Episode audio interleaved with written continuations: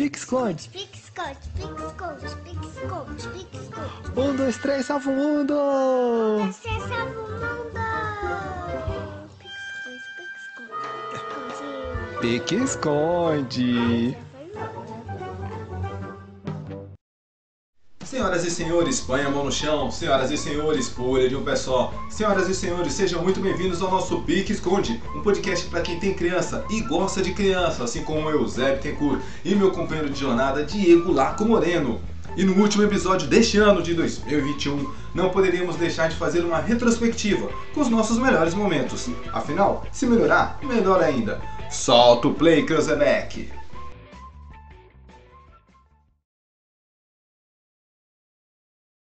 Cruzebeck! Pique-Esconde não fica de fora, ainda mais falando de esportes. E hoje vocês vão aprender um pouquinho mais. Nós queremos ajudar vocês e todo mundo como que a gente acompanha as Olimpíadas. Como é que a gente faz isso, Zé? Tem um jeito que pode ajudar? Ah, eu acho que tem. Mas a pergunta é que não quer calar, né? As Olimpíadas, faz o que com as Olimpíadas? Elas é só o pessoal competindo? Para que, que servem as Olimpíadas, professor Diego? As Olimpíadas servem para a gente poder assistir nas férias. É isso, ah, né? muito bom! Não, não, não! Peraí, desculpa, é uma brincadeira. Os Jogos Olímpicos, eles têm origem lá na Grécia Antiga, muito, muito, muito tempo atrás, e tem muita coisa atrás disso, muitas histórias em comemoração aos deuses. Se chama Jogos Olímpicos porque Olimpo é o lugar onde ficavam os deuses da Grécia Antiga, Zeus, Hermes, Atenas e tantos outros, que fica para um outro episódio, porque a gente tem muita coisa para falar aqui. Então, os jogos começaram lá. Tem até algumas pessoas que diziam, Zé, que começou com Hércules nos 12 trabalhos dele. Mas é, são histórias.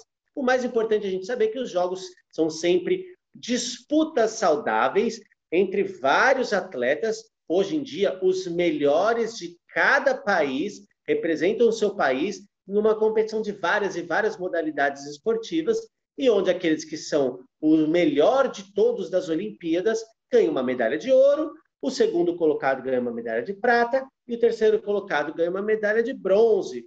Então, o que isso tem a ver? É a maior competição esportiva do mundo. Of the world! E é legal. E por falar em medalhas, Papai mamãe, se você tem um pequenininho ou uma pequenininha, eu tenho certeza que eles já perguntaram para vocês. Papai, por que, que o número 1 um ali está embaixo, se aquele tem número 2 que é maior que está em cima? Como é que funciona isso? A gente vai explicar para vocês direitinho como explicar no quadro de medalhas para os seus filhos. Olha que bacana. Certo, professor Diego? Então vamos lá. Como que a gente vê as medalhas? Então, a medalha de ouro é para o primeiro colocado. Então, ela vale muito mais que as outras. A medalha de prata é para o segundo colocado. E ela fica no meio. E a medalha de bronze é para o terceiro colocado, que ela fica em terceiro lugar, claro. Então, você vê assim, vou dar um exemplo de que nós estamos gravando esse episódio hoje, dia 24 de julho. Então, no dia de hoje, o quadro de medalhas está assim. A China está em primeiro lugar com três medalhas de ouro e uma medalha de bronze. A Itália está em segundo lugar, com uma medalha de ouro e uma medalha de prata. E o Japão está em terceiro lugar, com uma medalha de ouro e uma medalha de prata. Ou seja, a Itália e o Japão estão empatados em segundo lugar, pois eles têm os dois uma medalha de ouro e uma de prata. No total, duas medalhas. Agora, a China, ela tem quatro medalhas, são duas a mais. Mas fala, tudo bem, só que ela tem três medalhas de ouro. Ela tem três. Então, ela é primeiro colocado. O Brasil, por enquanto, não ganhou nenhuma medalha. Então, ele não tem. A gente fala ranking. Ele não aparece no ranking de medalhas. Está lá a bandeirinha do país, tudo zeradinho. Mas logo, logo. E se vocês estiverem ouvindo esse episódio, quem sabe a gente já não ganhou alguma medalha, hein, Zé? Sim, afinal, hoje temos algumas modalidades que o Brasil, sim, como sempre, tem potencial para ganhar muitas medalhas, certo, professor Diego? Gostei da explicação, muito bacana, porque as pessoas podem falar assim: poxa, mas ele tem muito mais medalhas e por que, que ele não está em primeiro? É justamente por isso, pela ordem de medalhas, quantidade da medalhas de ouro. É essa que está valendo a contagem do primeiro para o segundo, do segundo para o terceiro e assim sucessivamente. Ah, eu acho que a gente pode fazer uma outra coisa. Porque vocês vão falar assim, mas como é que eles sabem o que está passando, o que não está passando, ah, que dia que ele dia? Legal, a gente vai então, mostrar a ferramenta. Sabe onde a gente? A gente usa uma ferramenta que quase ninguém deve conhecer, que chama Google. Quando você vai lá no Google, é uma coisa nova que está no mercado, mas quando você vai lá no Google, você vai colocar lá Jogos Olímpicos Tóquio 2020. Aí vai aparecer essa telinha que o Zé vai colocar aqui embaixo. E lá nessa telinha que vocês vão colocar, vocês vão poder ver o seguinte. Lá você tem programação e resultados. Você vai enxergar que tem uma abazinha escrito dia. Quando você clica no dia, você consegue saber tudo o que vai acontecer naquele dia. Do lado, você tem assim, todas as equipes. Você pode clicar lá e escrever e clicar no Brasil. Aí você vai saber tudo que o Brasil está participando. Na aba do lado tem uma muito legal que fala todos os esportes. Então você consegue saber tudo que está acontecendo a cada dia de todas as modalidades olímpicas. E no final você tem todas as etapas, que é o quê? Se está na fase eliminatória, se está valendo medalha, se são jogos finais, enfim. Então a gente vai sempre nos guiar para gravar o Pixconde nessa tabelinha aqui do Google, dos Jogos Olímpicos do Tóquio de 2020, o quadro de medalhas atualizado e as competições que vão acontecer. Então vamos lá, vamos juntos, Zé. Ele vai clicar ali, ó, Jogos Olímpicos Tóquio. Então ele vai entrar na visão geral para poder ver o que está acontecendo. Ah, vamos lá, visão geral. A visão geral quer dizer que a gente vai lá um todo. Tem vídeos dos esportes, quadro da medalha. Vão ver o rostinho do pessoal fazendo careta quando faz uma pirueta, né? Que é uma sacanagem, porque ele está fazendo uma força lascada girando no ar. Enfim. E aí? Olha que bacana. Olha o. Ah, deixa eu tirar aqui. A gente daqui, ó, para vocês perceberem que bonitinho o quadro de medalhas. Olha o quadro de medalhas aqui que o professor Diego estava comentando, ó. Muito bem. Vamos lá, Zé, então, programação e resultados. Clica lá em programação e resultados, na barrinha azul do lado direito. Aí, quando o Zé clica ali, olha só o que vai aparecer. Tan, tan, tan. Olha lá, outra barrinha lá embaixo. Agora ele vai clicar no dia 4, igual vocês, vocês vão clicar no dia 4, com o botão esquerdo do mouse, aplicar, tadã, e aí depois ele vai clicar em todas as equipes e vai clicar no Brasil. Ele vai clicar, como vocês estão vendo, o mouse do Zé tá bom. Ele está clicando exatamente onde ele quer. E olha só, agora vamos falar um pouquinho. Então, a gente pode falar agora, Zé? Podemos, bora lá. Olha só, vamos ver lá, principais competições. Então você vê ali, vôlei. Para quem não sabe, o vôlei é um esporte que tem masculino e o feminino, o vôlei de quadra, tá bom? Então vocês vão ver que as equipes jogam seis contra seis e eles têm o objetivo de dar três toques na bola antes de passar para o outro lado da quadra. Cada vez que a bola bate no chão da quadra do adversário, é um ponto. O jogo ele é dividido em três sets. Quem faz 25 pontos e tem uma diferença de dois pontos para o outro, por exemplo, ganhou de 25 a 22, 25 a 21, 25 a 23, ganha o set.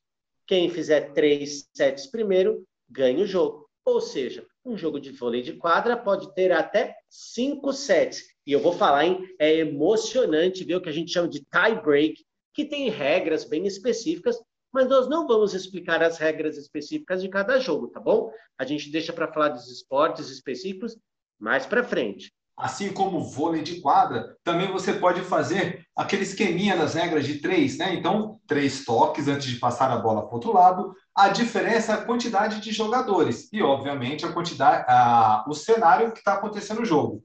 Antes, na quadra, você jogava, obviamente, na quadra, e no vôlei de praia, você joga uma quadra montada na areia da praia, tá bom? E nessa areia da praia ficam dois jogadores de cada lado, tá certo? Então fica muito mais emocionante, porque o jogo é muito mais dinâmico e rápido, rápido, rápido, e o set é um pouquinho mais curto. Em vez de ter 25 pontos, é apenas 21 pontos.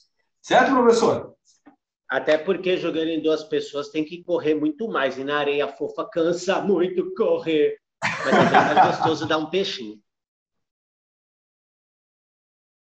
Então, hoje, nós vamos ajudar vocês a entender um pouquinho as Paralimpíadas para que vocês possam assistir com a mesma vibração que eu e o Zé, por exemplo, gostamos de assistir. As categorias, por exemplo, são muito diferentes, são muito semelhantes. O que, que acontece nessas categorias, nessas classificações? Ah, eu vou, eu vou até dar um passinho antes, é, porque a gente fez aquele vídeo no Instagram, mas para vocês que estão ouvindo agora, pensar assim, o que muda para Olimpíadas de Olimpíadas? Primeiro que a sigla, né, para Olimpíadas, vem de para Paralympic Games, do inglês, que era uma junção de Olimpíadas e paraplegia. Então, essas categorias que o Zé fala, que vocês já vão entender, são muito além de uma questão de um paraplégico competindo, tem mais lesões, outras categorias. E aí, na junção do nome, ficou essa. Aí você fala, mas não era para Olimpíadas? Sim, mas aí, por uma questão de deixar tudo igual nas línguas, ficou Paralímpico. No Brasil, a questão correta, a, fonema correta seria para Olimpíadas. Porém, por uma questão comercial, porque Olimpíadas é um termo registrado, para não ficar para Olimpíadas, sem aquela briguinha, aquela coisa toda. Então acabou ficando Paralimpíadas. Mas se falar Paralimpíadas, não está errado, está bem? Então essa é a primeira coisa. Não muda por quê? Porque quem compete nas Paralimpíadas são pessoas com deficiências específicas. E Zé, aí eu vou te fazer uma pergunta. Você acha que todos os tipos de deficientes participam das, das Paralimpíadas? Ah, seria muito bom ter uma quantidade muito grande, mas não, nem todas. Que coisa, não? É, eu vou dar um exemplo para vocês. Vocês já viram que nas Olimpíadas não tem surdos?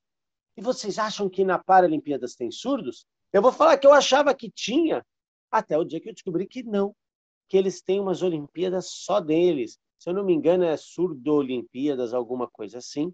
E aí uma das questões, claro, sempre tem a visão além do alcance que a gente não vai ter nesse caso dos porquês não juntos, mas uma das questões é porque as questões de inter, intérpretes numa Olimpíadas tradicional, por exemplo, seria um custo muito elevado, a questão da organização para que a comunicação não fosse prejudicada.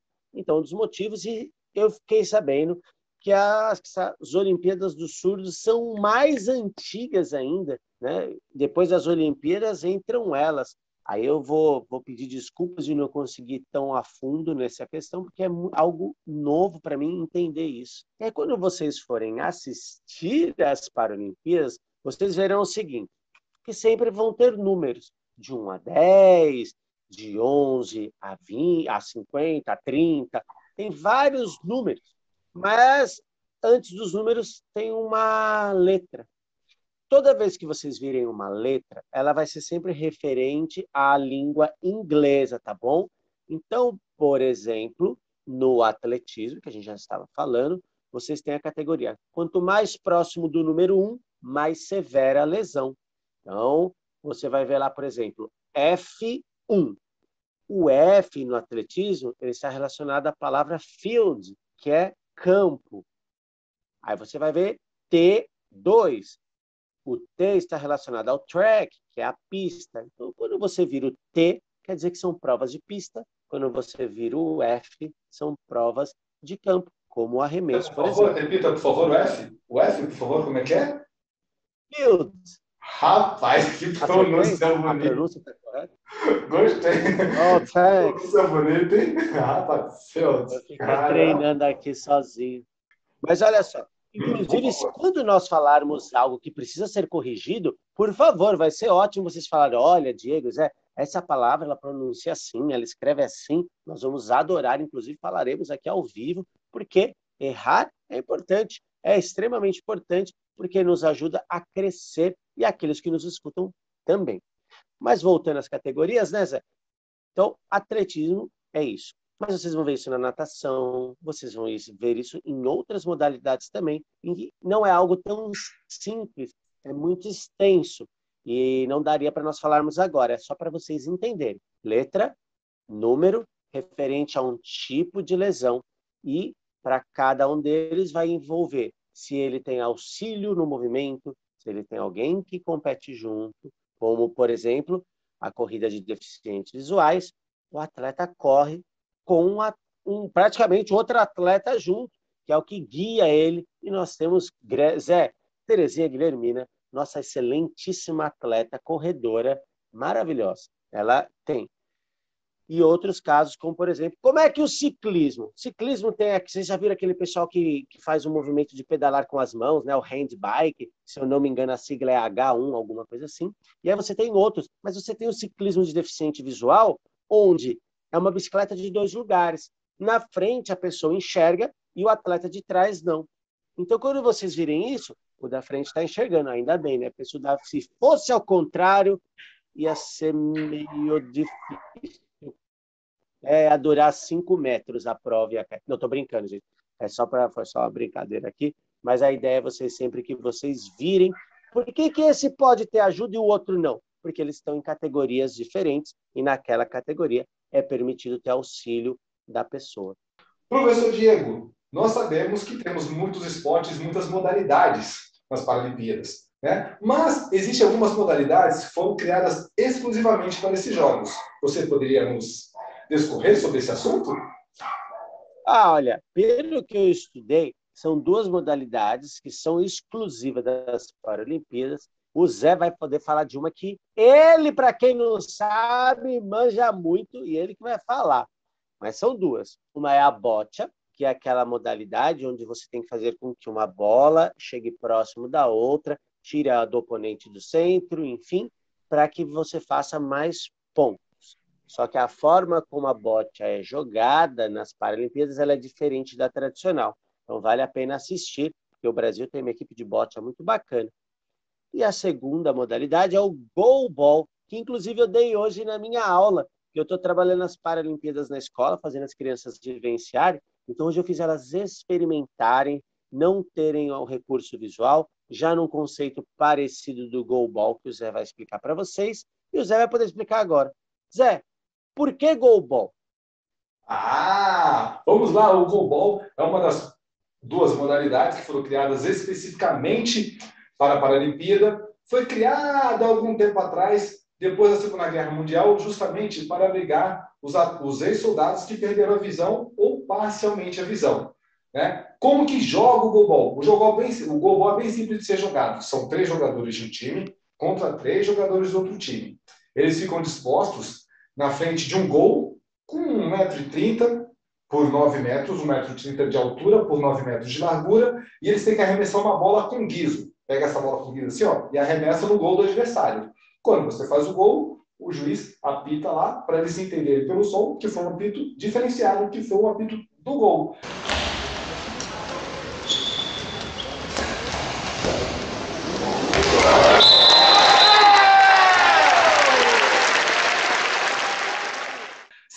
assim. E eles se orientam sempre pelo barulho da bola e, claro, pela disposição da trave que eles tocam no chão para entender exatamente qual a localização deles. É emocionante essa partida. É essa partida não, todos os jogos e todas as partidas do Global são fantásticos.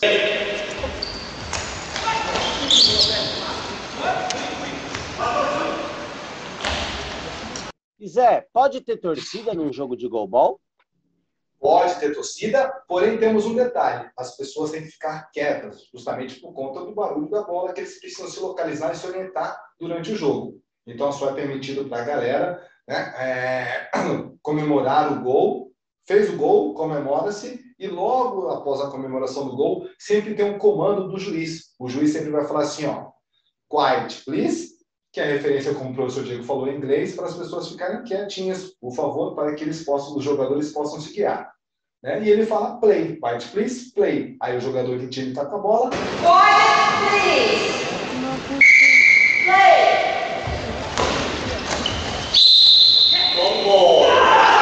Né? Como se fosse uma bola de boliche. É como se fosse, não é uma bola de boliche, porque é uma bola muito mais pesada.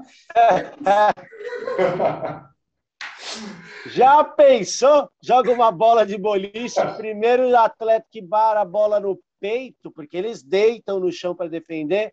Olha, vamos pedir substituição. Precisam de 47 atletas por jogo. A delegação vai com mil atletas, sendo 900 do goalball, porque só sobram nove no final.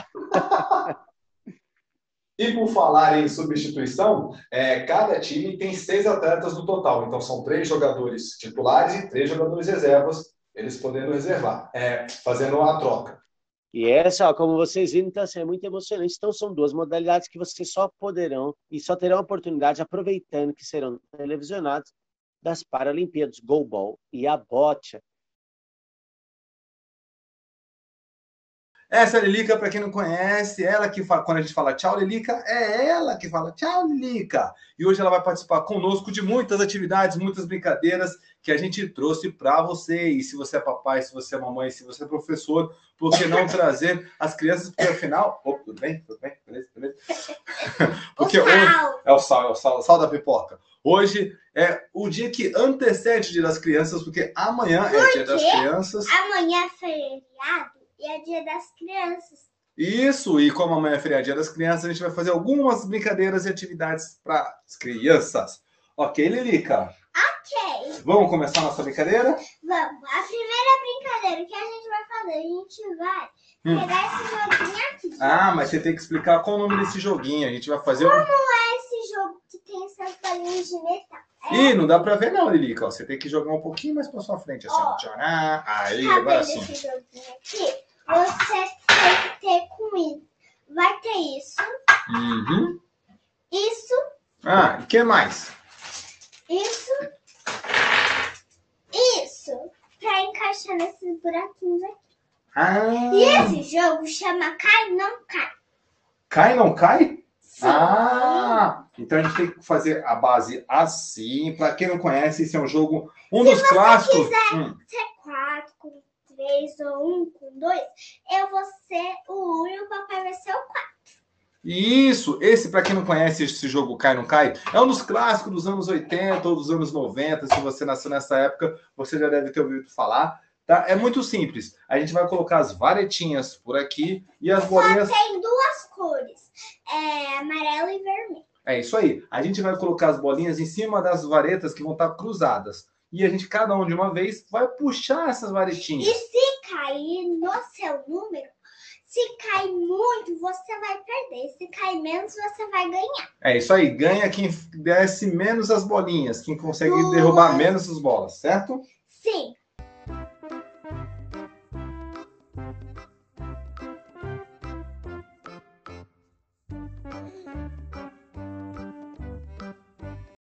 É? Aí vocês decidem quem vai começar. Se vai começar o papai, se vai começar a mamãe, se vai começar o filhinho, se vai começar a filhinha. Comece você. Ah, a gente pode fazer o Joaquim Pô. Já brincaram de pedra, papel, tesoura?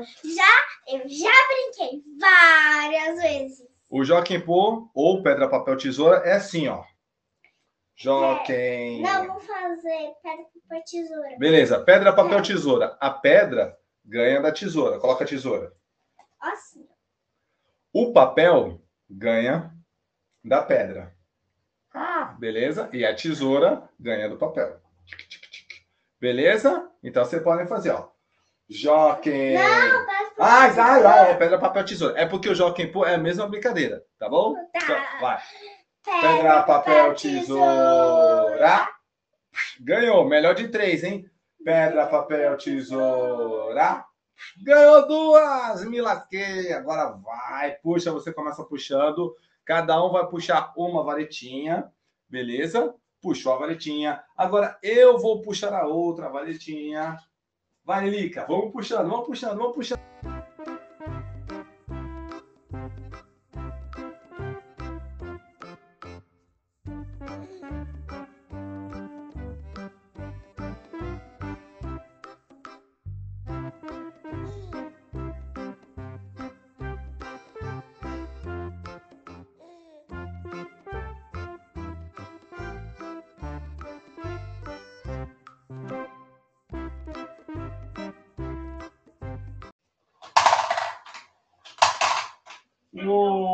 Caiu. Olha só, galera, acabou o jogo.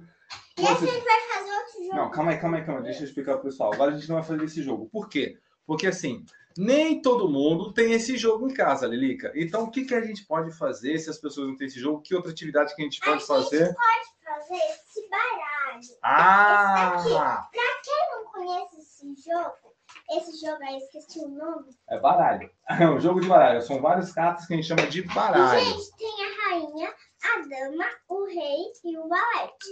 Hum, muito bem. Mas os valetes, eles são, A dama é a mesma que a rainha, tá bom? é verdade. Elas, mas a, a, da, a dama, ela tem as coisas listrados. Listrados? O que listrados? Listrados é quando tem o cisquinho. Ah, tem os esquinhos. Esses são os valetes. Hum. Ó, deixa eu mostrar aqui pro pessoal uma coisa muito importante. Esses são os valetes, gente. Tá vendo que os valetes são Segura, segura assim, segura assim, ó, segura assim, segura assim, ó. Ó. Eles são diferentes. Olha só, uma coisa muito importante. Deixa eu chegar. Licença rapidinho, papai. Ó, uma coisa muito importante aqui, ó, no jogo do baralho. Tá vendo que tem quatro desenhos aqui, ó? Beleza? São quatro desenhos, quatro figuras. Essas figuras no baralho a gente chama de naipes, tá bom? E cada naipe tem um nome. Esse primeiro aqui, ó, que vocês estão vendo. Opa, esse aqui? Esse aqui? Esse, Não, é. Esse aqui é ouros. ouros. Esse aqui, ó, que é um coraçãozinho com uma perninha, a gente chama de espadas. Espadas. E esse aqui, Lilica, você lembra? Ah, O coraçãozinho, copas.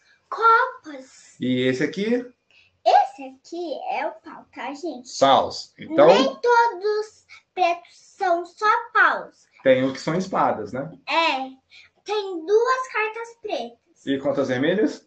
Duas. Então Isso. tem quatro cartas de cada símbolo. Ah, parabéns, é isso aí, tá sabendo contar direitinho. Beleza? Então, como é que vocês podem jogar? Mas, gente, Posso explicar? que dois mais dois dá.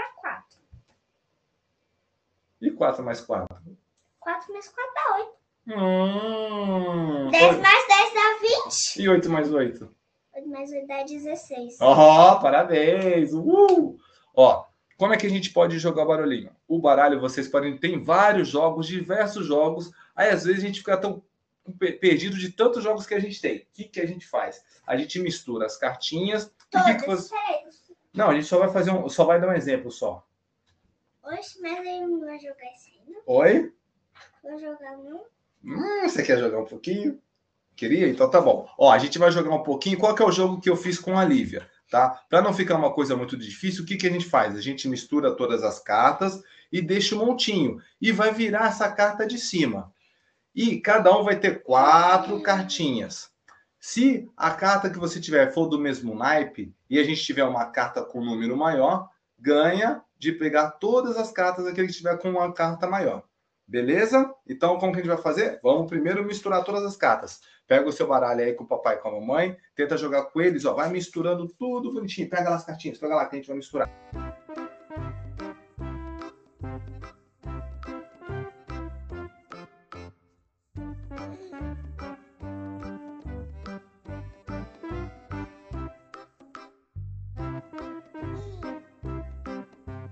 Beleza? Então, depois que vocês misturaram bastante, o que, que vai fazer? Vai dar quatro cartinhas para o filhinho para a filhinha, quatro cartinhas para o papai.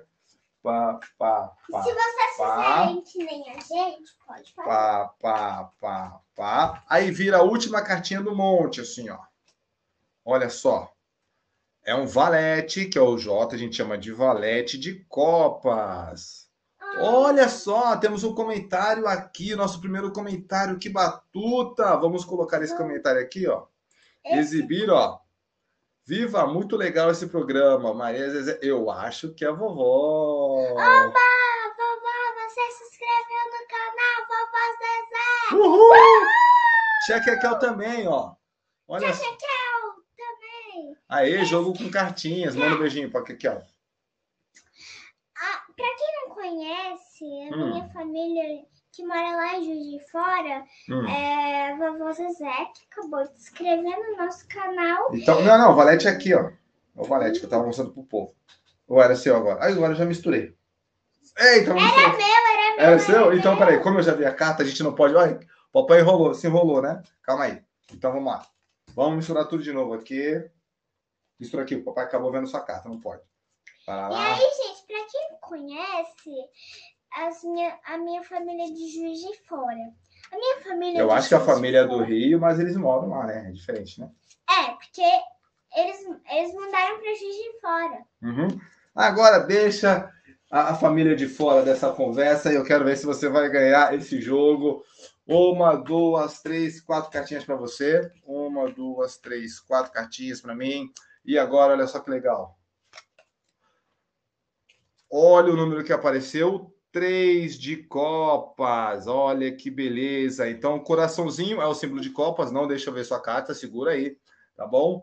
Então, a gente vai virar cada um. Vai ver. Se ela tiver alguma cartinha com esse símbolo aqui, ó, de copas, ela vai mostrar a cartinha dela. E eu também vou mostrar se eu tiver. Aquele que tiver a cartinha maior, pega todas as cartas. É isso que a gente está fazendo. Se vocês falarem assim, Zé, mas essa não é regra oficial do baralho. Não, não é regra oficial do baralho, mas estamos fazendo o nosso jogo para se divertir e principalmente ter o conhecimento dos naipes. Beleza? Que são as imagens das cartinhas. Lilica, tá preparada?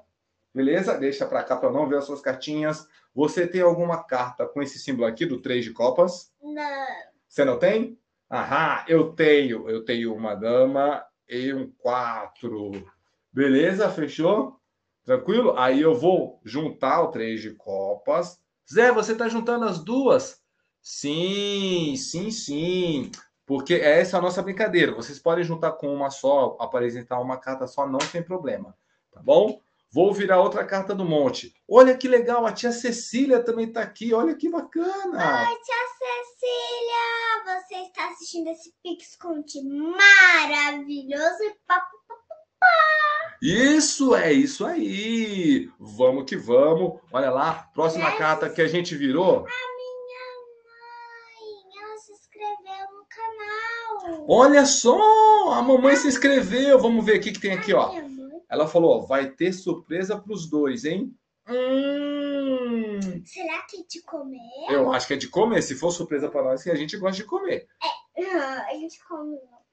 A gente come lá, não, a gente gosta de comer, diferente. É. Você tem cartinhas com esse naipe que agora virou três de ouros, tá Ah, vendo? eu, eu tenho. Se você tiver, você mostra. Sua... Não deixa ver suas cartinhas, cuidado. Tem dois aí? Desce duas cartinhas, vai lá. Eu tenho três. Tem três já? Pode descer. Aqui, ó, põe aqui. Isso. Aí você já ganhou essas três. Calma aí, essa de baixo não. Já junta aí, fica no seu montinho. Depois, no final do jogo, a gente vai contar quantos montinhos a gente fez. Aí vai ganhar aquele que fez mais montinhos, tá bom? Vamos lá, preparado? Uhum. Vamos virar as de ouros. Foi. Tem mais gente comentando aí, olha só que legal. Começa com A. O Antônio está em Itatiba. Olha que beleza. Uh, uh! Uhul! Tio Mané, tio Mané, tio Mané. Vamos ver quem escreveu. Ó, vovô Maurício, parabéns, Lívia, minha linda. Uhul! Ai, obrigada, vovô. Você que está curtindo esse Pix Conte. Pede pro pessoal, todo mundo, clicar no curtir aí para recomendar o nosso vídeo. Você coloca no curte, você. Aí vai ter o sininho. Aí você clica e manda o recado. Ah, que show! Agradece a mamãe, porque é a mamãe que tá compartilhando com todo mundo também. Ai, obrigada, mamãe. Ó, então a gente virou agora um as de ouros, tá bom, Lilica? Você tem um as de ouros aí? Ou quer dizer, você tem uma carta de ouros? Não. Se a pessoa não tiver a carta, o que, que a gente faz? A gente coloca ela de volta no montinho, lá embaixo, e vira a outra primeira. Virei agora oito de copas. Tem copas, Lilica? Ah, Eu também não tenho. E a gente vai virando até chegar uma carta que tem o naipe dela ou o meu naipe. Por exemplo, dois de espadas. Você tem espadas? eu-. Tem não? Eu tenho, ó, um nove de espadas, então eu vou juntar. Tenho mais um montinho.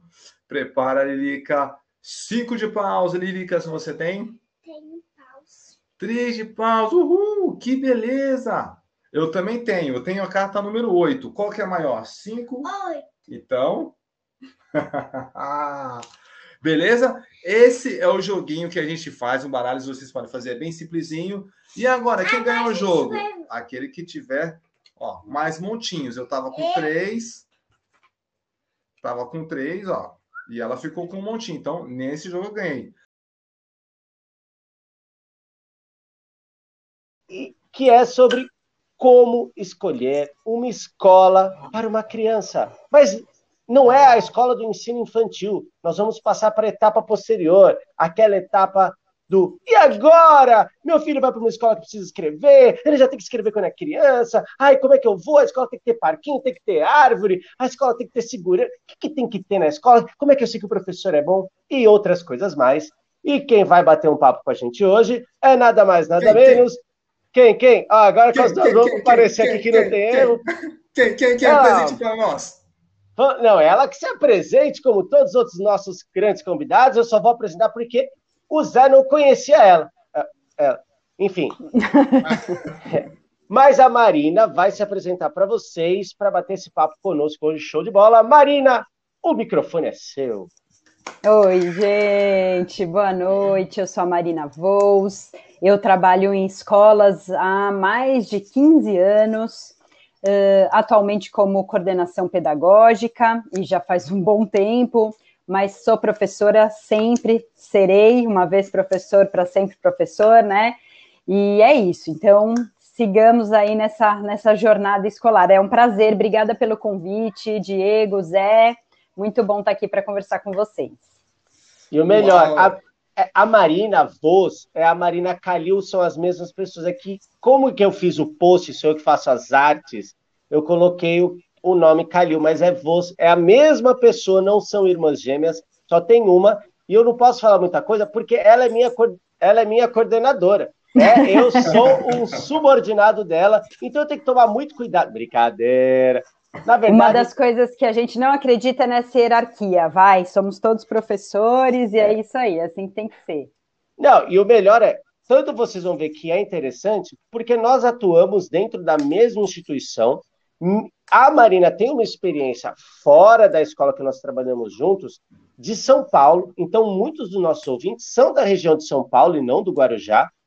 Mas, independente do local que você esteja, a busca por uma escola, todos os pais passam. Então, nós três aqui que estamos conversando com vocês, temos crianças e passa... o Zé vai passar agora por essa fase. Hum. Eu e a Marina passamos por essa fase. Então a gente entende muito bem, além da experiência pedagógica, como pais de e agora? Onde é que vai? Custo-benefício, para onde eu vou? Minha Nossa Senhora. E nós vamos Filosofia partilhar essa experiência. Filosofia da escola. Meu Deus, é uma escola montessoriana. Ah, uma escola que já é Piaget. Mas o que, que eu quero? E tudo mais. São dúvidas que ficam assombrando. Meu Deus, será que estimula a autonomia? Será que não estimula? Como é que vai ser? Isso é um, é um meu Deus do céu, é o X da questão para todos os pais. Eu acho que é uma dúvida minha. Eu acho que é uma das principais dúvidas. Eu preciso focar no tipo de aprendizado que a escola proporciona, eu preciso focar nos valores que nós pais queremos passar para as crianças. Qual que é o, o nosso balanço? Em tudo isso, eu acho, Zé. É, na verdade, eu sempre converso com as famílias que vão lá conhecer a escola, né? E, enfim, nessa escola, na outra escola em que eu já trabalhei, é, parece, não sei se para alguém parece, na verdade, mas é, é, uma decisão mais complicada, mesmo ela parecendo complicada, né? E, é, é, ela é um pouquinho mais do que a gente imagina. Na verdade, não sei se complicada é a palavra, mas é, é uma escolha de muita responsabilidade, né? Porque as crianças passam muito tempo dentro da escola, né? É, aquelas que ficam meio período já é um tempo bem grande, né? Semanal. Para quem fica mais ainda, né? Completa esse currículo, é, crianças que passam ali um período integral dentro da escola ou semi-integral, é, você está escolhendo não só o método, né, a filosofia, mas você está escolhendo as pessoas com, com as quais o seu filho vai conviver, sua filha vai conviver. E isso é muito importante, né? Porque se a gente não tiver muito alinhadinho, escola e família, falando a mesma língua, é, trazendo os mesmos valores, os mesmos princípios, a gente tem um problema com certeza com essa criança, né? Porque eles ouvem uma coisa em casa, eles ouvem uma coisa na escola, e essa brecha que a gente vai deixando vai sendo muito ruim para eles, né? Esse discurso truncado. Então, a primeira coisa, com certeza, é a família entender a responsabilidade dessa escolha e, e que envolve muitos fatores, né? Muitos fatores, alguns objetivos e alguns subjetivos e que a gente tem que estar atento a tudo isso e ter muita clareza dessa escolha, porque é nessa comunidade, né, que essa criança vai crescer. Então, eu sempre tenho brincado, acho que na pandemia, principalmente, tem aparecido muito aquele provérbio é, da aldeia, né? Que é preciso uma aldeia para criar uma criança. Eu acho que quando eles vão crescendo, é preciso aí, falando já de pré-adolescência, adolescência, acho que é preciso umas três aldeias, quatro aldeias, né? Inteiras, para a gente conseguir colocar aí as crianças no caminho que a gente quer, ensinar a fazer boas escolhas. Então, tem muitas coisas que envolvem e é uma responsabilidade muito grande mesmo essa escolha da escola. Ufa, pensei que estava. Sei que essa dúvida era só minha. Ainda bem. Professor Diego, mande lá sua pergunta batuta. Eu vejo quando a gente vai procurar escola, uma coisa que a gente considera muito é, por exemplo, assim, puxa, eu gosto muito, vou dar um exemplo. O Miguel estudou em escola tradicional, uma escola que é conhecida como salesiano, o Miguel estudou num, num, isso na fase maternal, ensino infantil. Estudou outra escola mais tradicional e depois ele estudou numa escola Waldorf, que para quem não conhece, é uma pedagogia que é muito interessante, explora de uma forma diferenciada é, de uma escola tradicional. E a gente tinha um medo assim, falou, puxa, na escola Waldorf era sensacional, mas não se trabalhava a alfabetização. E será que o Miguel vai entrar na escola e vai ter dificuldade em alfabetizar? Porque a preocupação dos pais, quando sai do ensino infantil para o fundamental, na nossa cabeça é o quê? Escrever e ler, né? como se fosse só isso. Mas se a gente tirar um pouquinho o que vai além do escrever e ler, então eu queria, a dúvida é assim, eu tenho que me preocupar com a criança que vai para o ensino fundamental com ler e escrever rapidamente, ou eu tenho que me preocupar é, com o que mais, além disso, na questão do, do processo de ensino da criança, nessas fases iniciais do ensino fundamental? Tá.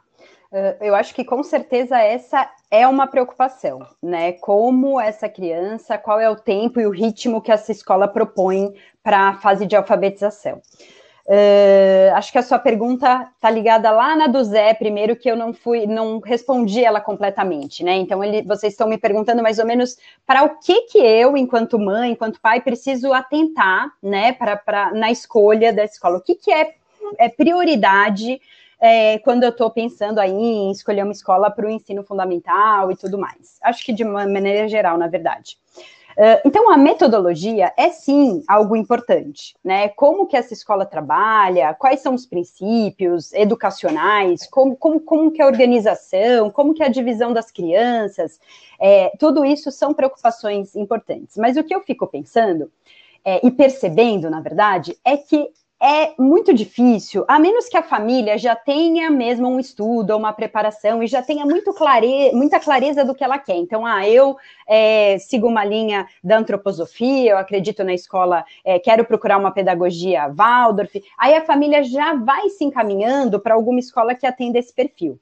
Mas se não, se essa família ainda está né, entrando, dando os primeiros passos nesse mundo aí, é muito difícil, é muito vago, às vezes, a gente dizer para as famílias: ah, a gente é construtivista, é filosofia construtivista, ou ah, eu sou uma escola é, montessoriana, ou, é, isso não quer dizer muita coisa para as famílias que realmente não estão indo naquela escola por aquele motivo, né? Que estão assim com uma gama muito grande de escolas. Então, eu acho que aí é, é, entra mesmo a conversa, a troca, é, e mais do que a gente ficar contando exatamente qual é o método, é a gente deixar claro qual é o plano político-pedagógico, né? Então, quais são os valores básicos dessa escola, quais são os princípios que regem essa, essa equipe, é, qual é o ritmo que a gente acredita é, que vai ser ditado dentro dessa escola. É, e aí isso precisa ser muito coerente, e aí é uma coisa subjetiva, talvez, né? Precisa falar com o que tem dentro da gente. Com, enquanto família, eu acredito nesses princípios. Eu compartilho dessas ideias. E é claro que a gente vai discordar um monte de vezes. Né? Mas a gente tem que estar tá conectado no mínimo para poder sentar, olhar olho no olho e conversar sobre o desenvolvimento daquela criança sem apontar o dedo para ninguém, né? Ah, é a família, não, é a escola, quando surgir algum problema. Então, é, isso, essa conexão precisa acontecer. Eu acho que é a primeira coisa importante. Me sinto conectado com essas pessoas e com esse espaço, né? O que é dito aqui por essas pessoas fala diretamente com os meus princípios de vida e de criação e do que eu acredito, né? Então, acho que isso é muito importante. Até porque os caminhos da metodologia, que é diferente da filosofia, né? mas uh, os caminhos da metodologia, muitas vezes eles podem seguir uma rota diferente para atingir determinada criança. Então, é, nós lá na escola, né, a gente é trabalha numa escola com base construtivista muito forte. Porém, é, existe uma confusão entre o, é, é, enxergar o construtivismo como um método, né? O que não é verdade, ele é uma filosofia. Mas é, existe todo aquele método de, de, alfabetização que não é sílaba por sílaba, né? Não é o ba, não é, é pensar na palavra, palavra dentro de um contexto, a partir de um texto, enfim. E que esse caminho funciona muito bem para muitas crianças. Mas se em algum momento desse, desses anos iniciais da alfabetização eu perceber que alguma criança não está respondendo aquilo que está sendo trabalhado, eu não vou ficar insistindo nesse mesmo caminho que eu sigo sempre, né? Os professores precisam parar e precisam mudar de rota, porque aquela criança não está respondendo por algum motivo aquela estratégia, né? Então, eu acho que, na verdade, a escola pode ser muitas coisas. E o erro está em a gente insistir num caminho só. Então, é a gente ter clareza e bagagem, né, para a gente mudar de rota quando necessário e entender o que as crianças estão manifestando. É isso aí, meu povo e minha pova. Estamos finalizando o último episódio do ano. Esperamos que vocês tenham gostado não somente desse, mas de todos os outros. Aproveitando, já vamos agradecer a sua companhia durante esse 2021. Que no ano que vem possamos brilhar muito amor e alegria junto com as nossas crianças e famílias. Vamos dar uma breve pausa nas publicações, mas é por uma boa causa. Aguarde e confie. Um feliz ano novo com saúde e paz e vamos que vamos porque os outros foram se deram bem. Diga tchau, Lilica!